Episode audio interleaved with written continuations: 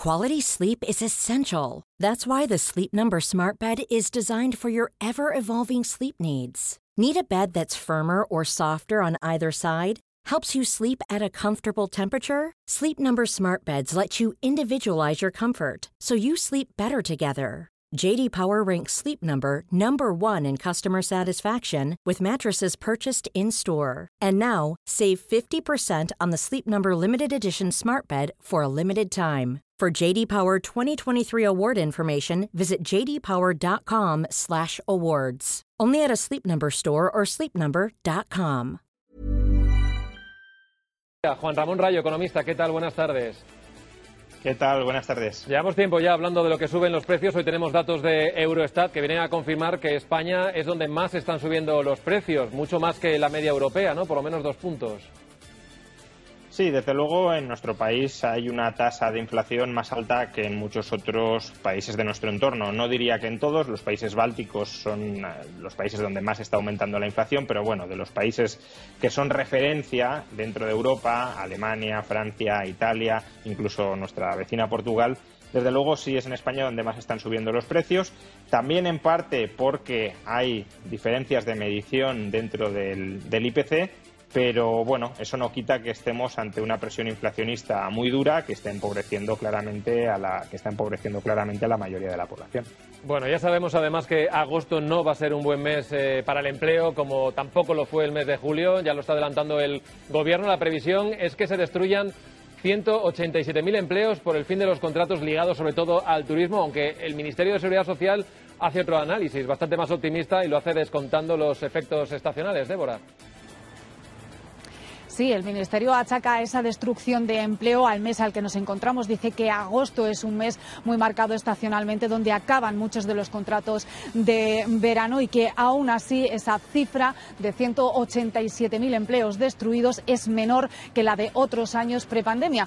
Además, el eh, ministro José Luis Escribá, a través de Twitter, ha querido ser optimista. Dice que el empleo sigue creciendo en España y da un dato. En agosto, 65.000 personas más se han afiliado a la seguridad social. Juan Ramón, la aproximación a los datos de, empleo puede ser muy diferente si tenemos en cuenta el factor estacional. Lógicamente, lo que nos cuentan desde el Ministerio de Seguridad Social es, es, otra realidad, pero ¿cómo se está comportando este verano y no sé si está produciéndose ya un cambio de tendencia en nuestro mercado laboral? A ver, evidentemente los datos en rigor habría que darlos desestacionalizados, dado que el componente estacional puede de alguna manera alterar la percepción de la realidad. Si en agosto se destruye normalmente mucho empleo precisamente por, por la estacionalidad, no tiene mucho sentido comparar agosto con un mes de abril sin corregir por estacionalidad. El problema está en que las correcciones por estacionalidad son estimaciones y hay distintas estimaciones. Por ejemplo, el Ministerio de Seguridad Social estimó que sin estacionalidad se creó empleo en el mes de julio, aumentó la afiliación y el equipo de analistas de BBVA Research, también estimando la estacionalidad y quitándola, consideró que en julio sin estacionalidad se habían destruido más de 40.000 empleos. Por tanto, claro, el dato que tenemos seguro es el dato estacional no es el dato más adecuado, pero es el dato que está contabilizado. Lo otro son estimaciones y hay diferentes formas de estimar ese, ese dato.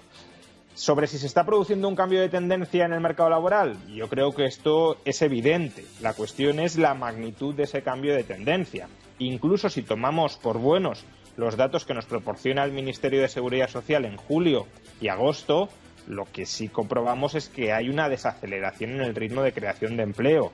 Si tomamos otros datos, lo que vemos es que hay una destrucción ya eh, empieza a ser importante del empleo.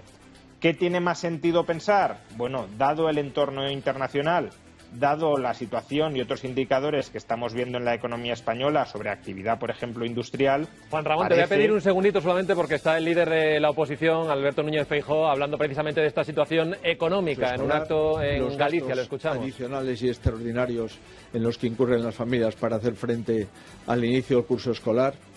El incremento de los precios que prosigue y persiste por encima del 10%, y después una situación desde el punto de vista industrial, desde el punto de vista energético, de una enorme dificultad. Estamos, por lo tanto, con momentos de enorme incertidumbre y con momentos de dificultad que probablemente en otoño y en invierno puedan agravarse si el conflicto eh, que tenemos a las puertas de Europa continúa con intensidad y si además pues no cambiamos una política energética que haga posible que las distintas industrias, las industrias de las que depende el que persistan y prosigan su actividad del precio de la luz, no tienen una solución específica. Si no pasamos de simplemente sacar decretos improvisados que no es más que meros maquillajes de determinadas situaciones a realmente afectar los graves problemas que tiene la industria electrointensiva, la industria hiperelectrointensiva, la cerámica, sobre todo en el Mediterráneo, que es donde hay más fábricas de cerámica, los hornos que están apagados, las empresas que están en ERTE o en ERE, la cogeneración de energía, realmente las grandes cuestiones energéticas de nuestro país. Y quisiera Juan vuelvo contigo esta, esa intervención en directo ahora de Alberto Núñez Feijó. El gran desafío, decía, que tenemos por delante en los próximos meses sigue estando en, en los precios desorbitados de, de la energía, ¿no? que esto puede ir a más. Aunque hoy tenemos un precio de la luz un poquito más barato si vemos eh, la comparativa con otros países. En Alemania creo que están hoy por encima de los 500 euros el megavatio hora. En fin, la, la comparación también es relevante. How would you like to look five years younger? In a clinical study, people that had volume added with Juvederm Voluma XC in the cheeks perceived themselves as looking five years younger at six months after treatment. Look younger, feel like you. Add volume for lift and contour in the cheeks with Juvederm Voluma XC. Reverse signs of aging by adding volume to smooth laugh lines with Juvederm Volure XC. For important safety information and to find a licensed specialist, visit juvederm.com. That's J U V E D E R M.com. Not for people with severe allergic reactions, allergies to lidocaine, or the proteins used in Juvederm. Common side effects include injection site redness, swelling, pain, tenderness, firmness, lumps, bumps, bruising, discoloration, or itching. There's a risk of unintentional injection into a blood vessel, which can cause vision abnormalities, blindness, stroke, temporary scabs, or scarring. Talk to a licensed specialist to find out if it's right for you. Since 2013, Bombas has donated over 100 million socks, underwear, and t shirts to those facing homelessness. If we counted those on air, this ad would last over 1,157 days. But if we counted the time it takes to make a donation possible, it would take just a few clicks. Because every time you make a purchase, Bombas donates an item to someone who needs it. Go to bombas.com slash ACAST and use code ACAST for 20% off your first purchase. That's bombas.com slash ACAST, code ACAST. Hiring for your small business? If you're not looking for professionals on LinkedIn, you're looking in the wrong place. That's like looking for your car keys in a fish tank. LinkedIn helps you hire professionals you can't find anywhere else, even those who aren't actively searching for a new job but might be open to the perfect role. In a given month, over 70% of LinkedIn users don't even visit other leading job sites. So start looking in the right place. With LinkedIn, you can hire professionals like a professional. Post your free job on linkedin.com slash people today. Sí, aunque efectivamente la, la, electricidad, que es una parte importante del suministro energético, no lo es todo y previsiblemente durante los próximos meses vamos a tener problemas, sobre todo con el gas, que pueden ir de rebote al mercado eléctrico, pero eh, no es exactamente lo mismo y, y, las industrias afectadas, como ahora estaba recordando Feijo, porque consumen gas, se las pueden ver en una situación muy complicada. Y esto liga un poco con lo que comentaba antes. Claro, los datos de empleo tiene sentido que empiecen a ser cada vez peores porque tenemos un panorama eh, económico y energético en el que ya estamos y en el que parece que nos vamos a meter cada vez más complicado. Y eso repercute, sin duda, sobre la inversión empresarial y sobre las contrataciones empresariales. Ahora bien, Feijóo también está planteando que tenemos un problema muy grave energético, es cierto, pero básicamente ha dicho que hay que arreglarlo durante los próximos meses. Yo creo que eso es un discurso tremendamente ingenuo.